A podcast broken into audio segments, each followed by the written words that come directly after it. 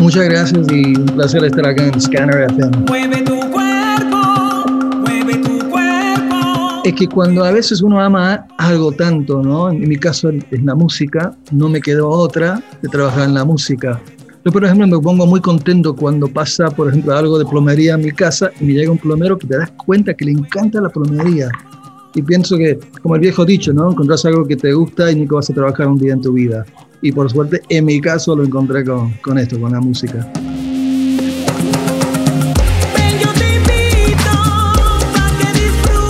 Y empecé tocando en los lugares clásicos de New York como CBGB's y, y toda esa escena de, de- de- de punk rock en sus primeras épocas.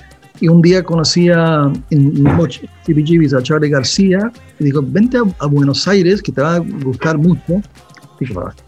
Y fui por un par de meses y me quedé cinco años. La vuelta, vio, Charlie García me tuvo- fui amigo de él por un par de meses nomás, pero conocí a los fabulosos Kylax, al mes que llegué, a Andrés Calamaro y varios más, y ya entré en otro mundo, hasta que un día me levanté y dije, "Hmm, si me quedo un poquito más, me voy a quedar en Argentina para la vida, y con todo respeto a Argentina, quería volver a, a mi ciudad, a- en este caso a, a Nueva York, aunque vivo en Los Ángeles ahora. Ya empecé a manejar artistas, empezamos con Fabuloso Kylax y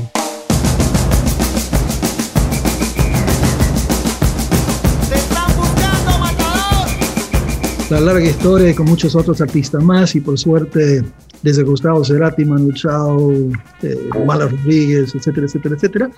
Y ya cuando empezamos con, con la conferencia, hace 22 años era más que nada porque había muchas otras conferencias de música hablando obviamente de música, pero siempre tenía como un panel de la música latina a las 9 de la mañana, en, en el salón más lejos. Dije, no, merecemos algo más. Y dije, bueno, voy a empezar una conferencia hablando de música y mostrando música. Y por suerte, la primera que lo hicimos en Nueva York fue un éxito, fueron más de mil personas. Y si fue la primera exitosa, vamos a seguir haciendo esto. Y ya estamos en el año 22.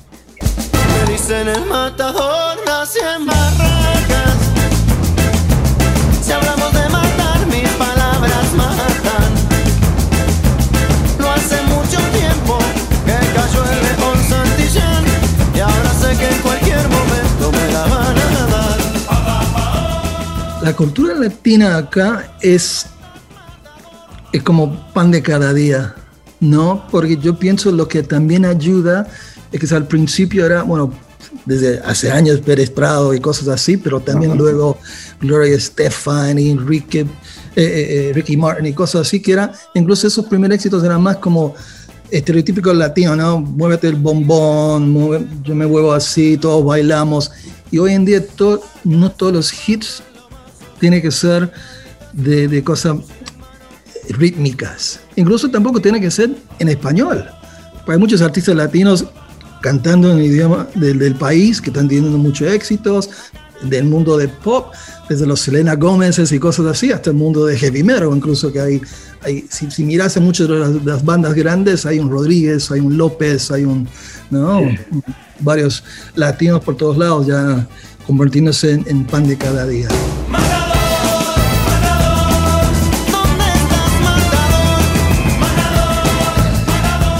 La razón por que una banda o un artista puede ser grande en un país o no, hay tantas razones. En el caso de Estados Unidos, pienso que para ser grande acá, es como me han contado de España muchas veces, hay que estar, hay que ir y hay que tocar y los pueblos se tienen que conocer, hay que tocar en, en los festivales, en los bares, etcétera, etcétera.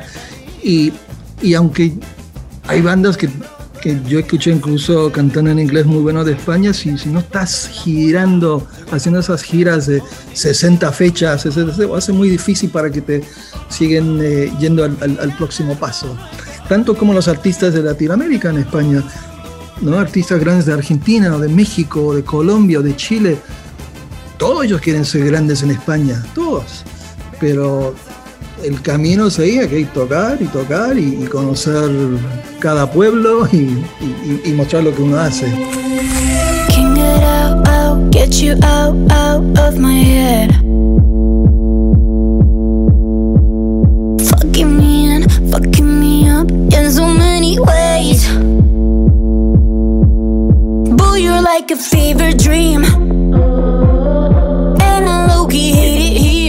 por, por nivel bolsillo, por los músicos, en México, porque México es mucho más grande y hay artistas que tocan para 10.000 personas en México todos los días y algunos de los, de los recintos más populares del mundo están en México por la cantidad de shows que hay. Así que México es importante, pero también eh, España es como Inglaterra para los artistas americanos, ¿no? Las bandas de rock o, o lo que sea, de género todos quieren triunfar en Inglaterra porque es el lugar cool. Y todas esas bandas quieren triunfar en España porque. Yeah.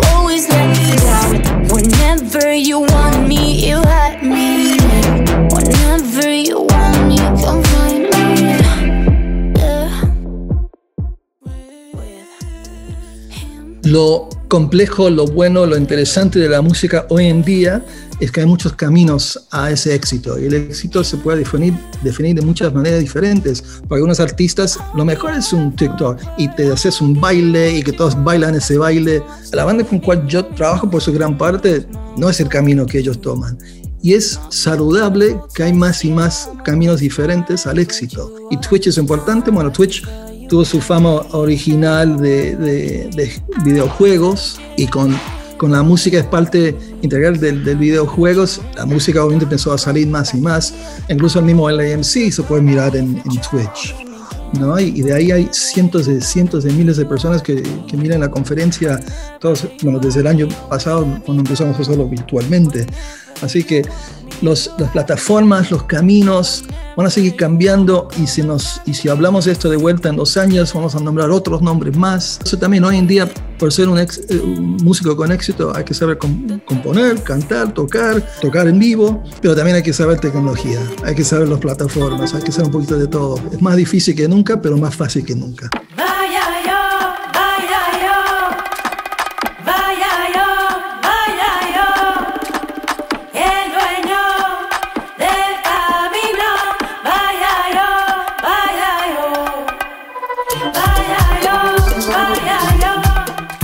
Yo. Pienso que la música hoy en día hay que, hay, hay que tener ese hambre de, de- de saber más, de, de buscar más.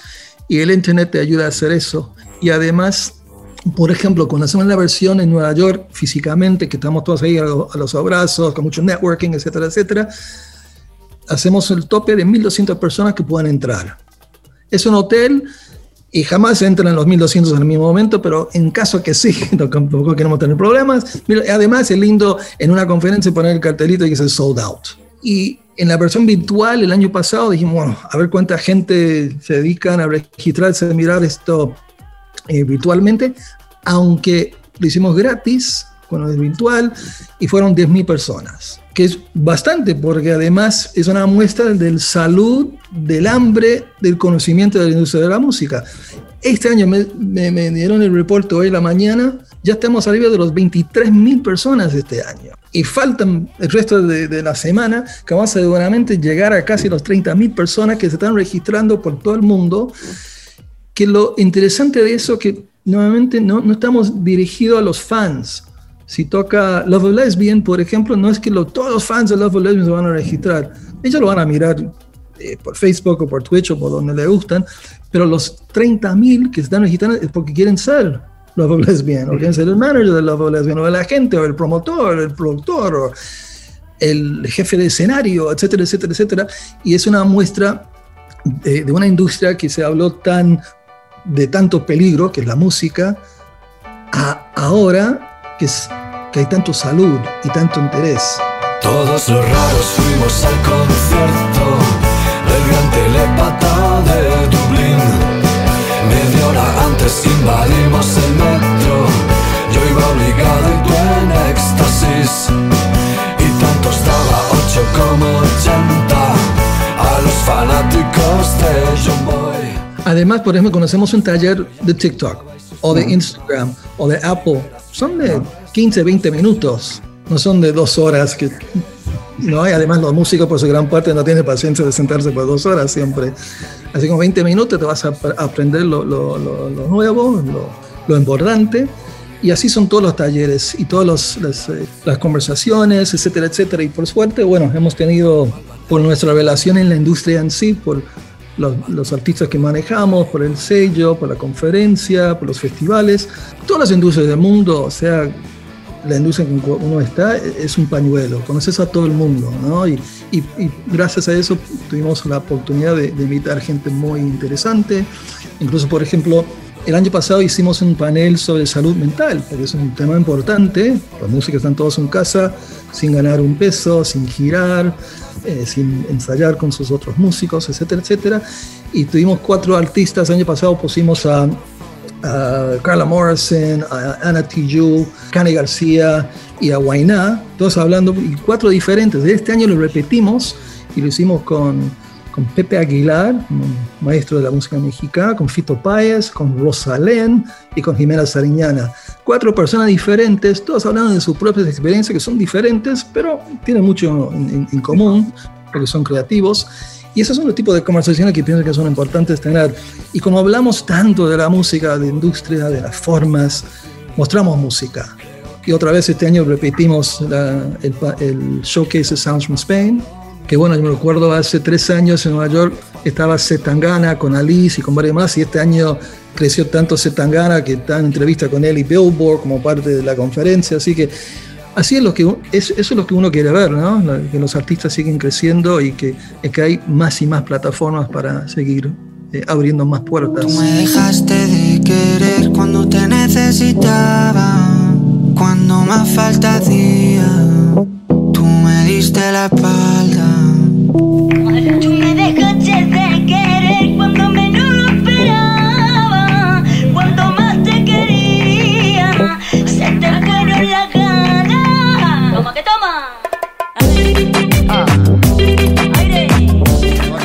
Nosotros tenemos el lujo de entre lo que es Industria Works de manejar a Love of Lesbian. Y, y justo hace un par de semanas atrás en Barcelona con los 5.000 personas que se hizo bien, se hizo con, los- con las pruebas, con las máscaras, etcétera, etcétera. Y los resultados fueron excelentes. Y eso, y además por el concierto se vendió un, un poquito más de una hora, los 5.000 entradas. Eso es una, una de las tantas muestras que estamos viendo más y más cada día, que la gente sí quiere otra vez volver a ver esos conciertos, a juntarse en lugares con 4.999 otras personas que también le gustan a esta, este artista y que quieren cantar y quieren saltar o bailar, o lo que uno hace en sus conciertos. Y eso no se va. Incluso acá en Estados Unidos hay ya varias giras grandes que se han anunciado y varios festivales y se están vendiendo como locos, porque la gente tiene un hambre de poder salir y ver estos shows. Y pienso que va a ser interesante los próximos pasos.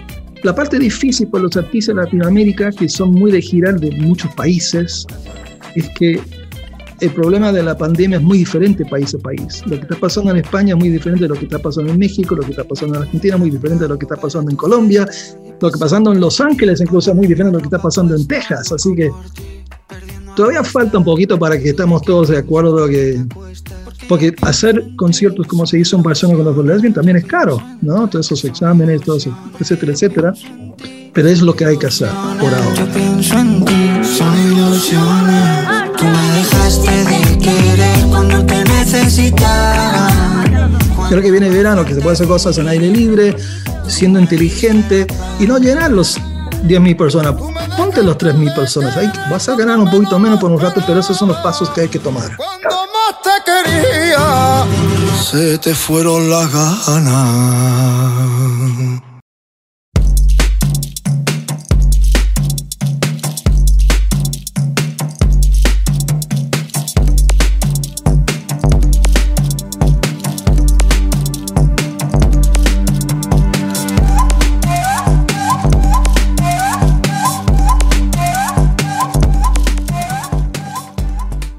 Que pasó en la, en la música fue una revolución, ¿no? De, de cómo se hacían las cosas antes, cómo se, se están haciendo y cómo se van a hacer en el futuro. Y durante todas las revoluciones siempre hay gente que se muere, lamentablemente, porque las, las revoluciones son violentos por su gran parte. Y yo pienso que, que es importante que Spotify o Apple o Deezer o quien sea sean todas exitosas, porque necesitamos manera de facturar, eh, en este caso, los streams de los artistas, porque que el público regresara a comprar pedacitos de plástico redondos y pagar eh, 16 euros por dos canciones, eso no va a regresar. Pero lo que hay que seguir eh, arreglando es la forma de pago de los streams y la el forma de pago de cuánto se queda un artista. Lo bueno de los streams, porque antes, si un sello, ojalá un sello digno, te dicen que vendieron 38.224 discos. Tienes que confiar en ellos. Obviamente que eso es lo que han vendido. Hoy en día todo digital se puede mirar, incluso vas a Spotify y dice, has tenido 800 streams o has tenido 800 millones de streams. El, número está ahí para que todos lo puedan ver. Y ojalá que eso sea una de del parte del proceso de la claridad y la transparencia en lo que será la industria de la música en el futuro.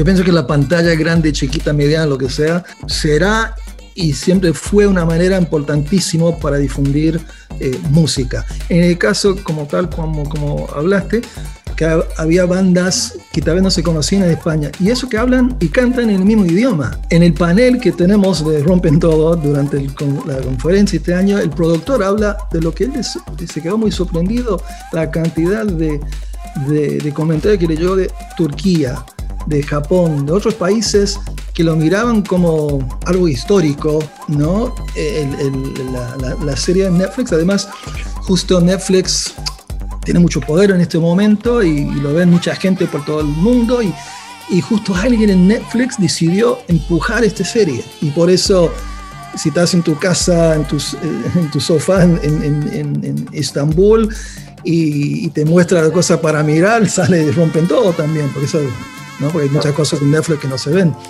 Y eso era importante, ¿no? Y, y los sincros, en, en nuestro caso, National Records, siempre fue algo muy importante. Un caso excepcional que tuvimos porque hace años atrás, eh, Breaking Bad, la serie Breaking Bad, que tuvo éxito en todo el mundo, usaron una canción de Anna Tijoux y no normalmente en la serie le usan 15 segundos, 30 segundos y tienes que, ah, sí, eso es. No, en, este- en Breaking Bad usaron casi 3 minutos, era como un, video durante el programa más popular del momento. Y gracias a eso tuvimos el disco de oro en Italia, en Israel, en Alemania, etcétera, etcétera, con, con 1977, que también era como un antes y después para Tijoux. 1970, y- 1970, y 1970, y 1970. Nací un día de junio del año 77, planeta Mercurio y el año de la serpiente. Signo patente Hay, hay muchos artistas que hacen, tienen mucho más éxitos en, en, en sincros. Por ejemplo, hablando de Barcelona, Pinkertones, una banda de Barcelona que nosotros en la ciudad sacamos discos de ellos hace años atrás. Y era impresionante la cantidad de comerciales, de programas de televisión, de películas, de videojuegos, donde salían los Pinkertones y cada vez que salía algo Pinkerton, yo, porque me gustaba y además son muy buenos seres humanos, eh, me dio mucha alegría porque era más dinero para ellos, ¿no?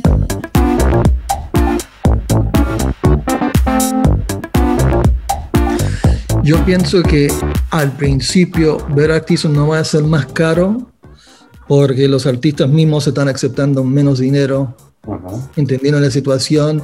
Los artistas quieren salir, quieren tener a su crew trabajando, ¿no? Porque cuando una gira no pasa, hay mucha gente que se quedan sin, trabajo, desde el que te vendió cerveza en el lugar hasta que, el, que afina la guitarra, ¿no? Eh, más allá del cantante o el baterista o quien sea. Eh, y yo pienso que, y es algo que se habló muchísimo en las agencias, todas las agencias grandes por el mundo, que, que los, los, las garantías iban a ser un poquito menos por un rato, y así es. Y, y bueno, se acepta y, y estas son condiciones que hay que aceptar sí o sí. Y pienso que, que, que eso por lo menos va a mantener que los precios sean razonables. Esta es nuestra fiesta, candado y crestas, nuestra fiesta. Nuestra. Este es nuestro vals, Radio Capital nuestro bar. Radio Capital. Nuestra fiesta, candado y crestas, nuestra fiesta. Yo pienso que en España hay muy buenas conferencias, muy buenas eh, ferias, ¿no? Eh, desde BIME y, y, varios más. Y nosotros trabajamos muy de cerca con todos ellos y todos ellos son siempre muy bienvenidos en, en el LAMC y nosotros hace años atrás hicimos versiones dos años seguidos en Argentina, dos años seguidos en, en México y un año en, en Toronto. Y, y por suerte fueron todos exitosos, llenos, muy lindo, pero también eh, como nosotros no somos, ponemos MIDEM, MIDEM su negocio es hacer ferias. Si no haces ferias, no estás trabajando. Nosotros, el LAMC, por suerte, ha tenido su éxito y tiene su necesidad, pero no es la única cosa que hacemos, así que tal vez un día llegamos a hacer más, pero mientras tanto, yo feliz de irme a, a Bilbao cada noviembre, ahí a Vime y, y comer rape con mi amigo Alfonso y pasarlo bien. Es nuestro Radio Capital. Yo pienso que el, el boom de los influencers no puede existir por mucho tiempo, ¿no? Porque, porque como había éxito y había algunos casos en donde gente estaban ganando o por lo menos daban dando la presencia que estaban ganando mucho dinero y había mucha gente copiando y hay mucha gente haciéndolo mal. Así que ya estás llegando al momento que el- el- todo el concepto de influencer ya es medio estúpido, ¿no? Eh, pero sin embargo, las redes sociales van a seguir siendo importantes y siempre vas a tener gente con cual le estás siguiendo y te importa lo que dice o lo que se pone de, de- de qué tipo de, de- zapatilla o, o lo que sea, o que escucha o que come. Y eso no va a cambiar, ¿no? Y, y- y los medios, los medios es algo con el cambio de, de la forma física, las formas nuevas, yo pienso que hay, hay- hay muchos medios que se han cambiado con eso y que van a seguir cambiando.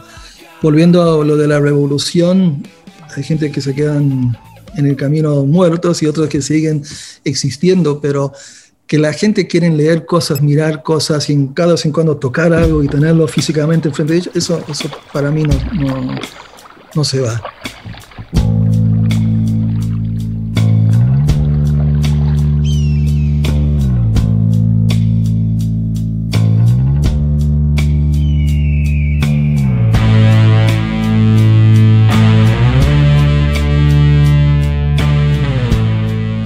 Muchísimas gracias, Carlos, y, gracias a Scanner.